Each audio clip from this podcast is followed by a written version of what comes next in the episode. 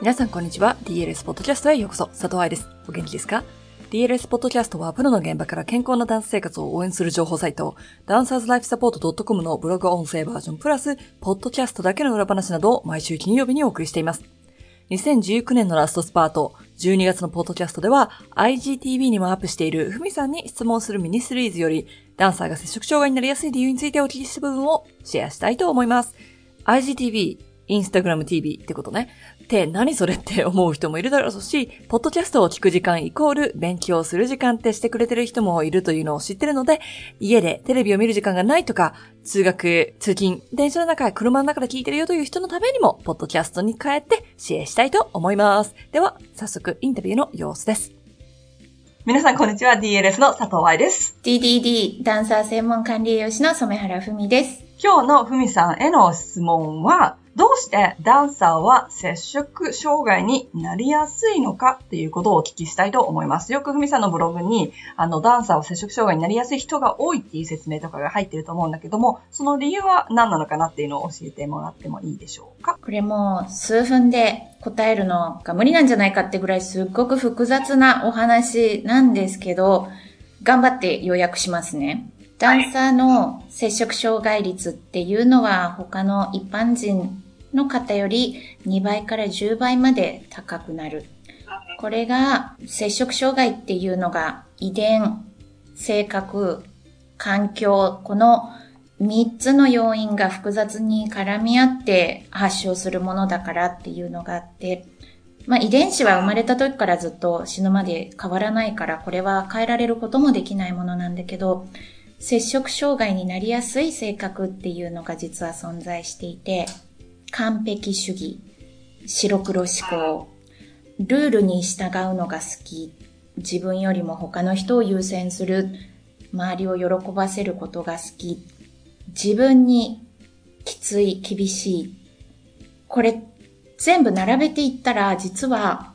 いいダンサーほどこの性格を持っている。どんどん自分を追い込む性格でもある。だからもともとダンスに向いている子っていうのはこういう性格の子で、ただ残念ながら摂食障害に悪用される性格でもあるっていうこと。で、また摂食障害になりやすい環境っていうのもあって、それが痩せを崇拝する社会や周りの人間がいるっていうことや、ダイエットだったり、で、このダイエットっていうのは意図的なものとそうじゃないものがあるから難しくて、すごくあからさまな、よし、痩せるぞって言って、一食抜いたり、ご飯なしにしたりっていうものはもちろん、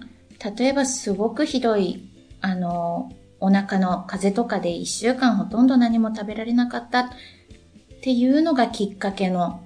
栄養失調もあります。から全体的に見て、遺伝子以外の面では性格も環境もダンサーにとってすごく身近なものだからなりやすいっていうのが今のところの見解です。なるほどね。でもそれを知ってる上でどうやったら予防できるかっていうのを考えることがやっぱり大事になってくるってことだよね。これはもう本当に毎日クライアントとも話すことで性格はさっき言ったように実はダンサーにすごく向いている性格だから変える必要はないんだけどうまく自分でマネージする必要がある。その完璧主義が自分にとってためになる時とならない時、それをいいように使い分けるスキルとか、あとは周りに惑わされないで、環境がそこにあっても自分は自分で強く芯を持って行動していくこと予防できることはもちろんいっぱいあるし、治療の面でも絶対的に効くものもある。ただ、長引くと治療は5年10年までなるから、例えばバレエをしていたら、怪我を予防するっていうのは多分もう今は当たり前の考えだからそれと同じように接触障害もできるだけ予防する。なった場合は早く対処するっていう意識を高く持ってほしいですね。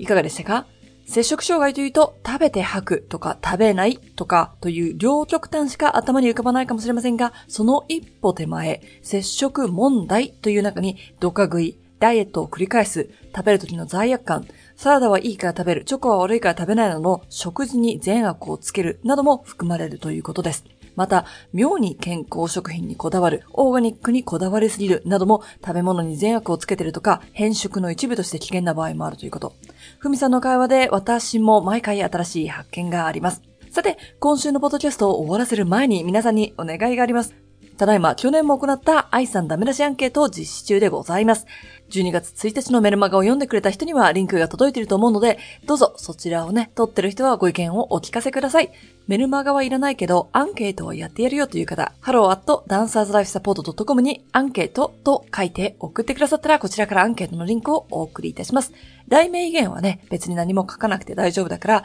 メールアドレスにアンケートって一言書いてくれるだけで全然問題ありません。では、また来週のポッドキャストでお会いしましょう。ハッピーランシング、佐藤愛でした。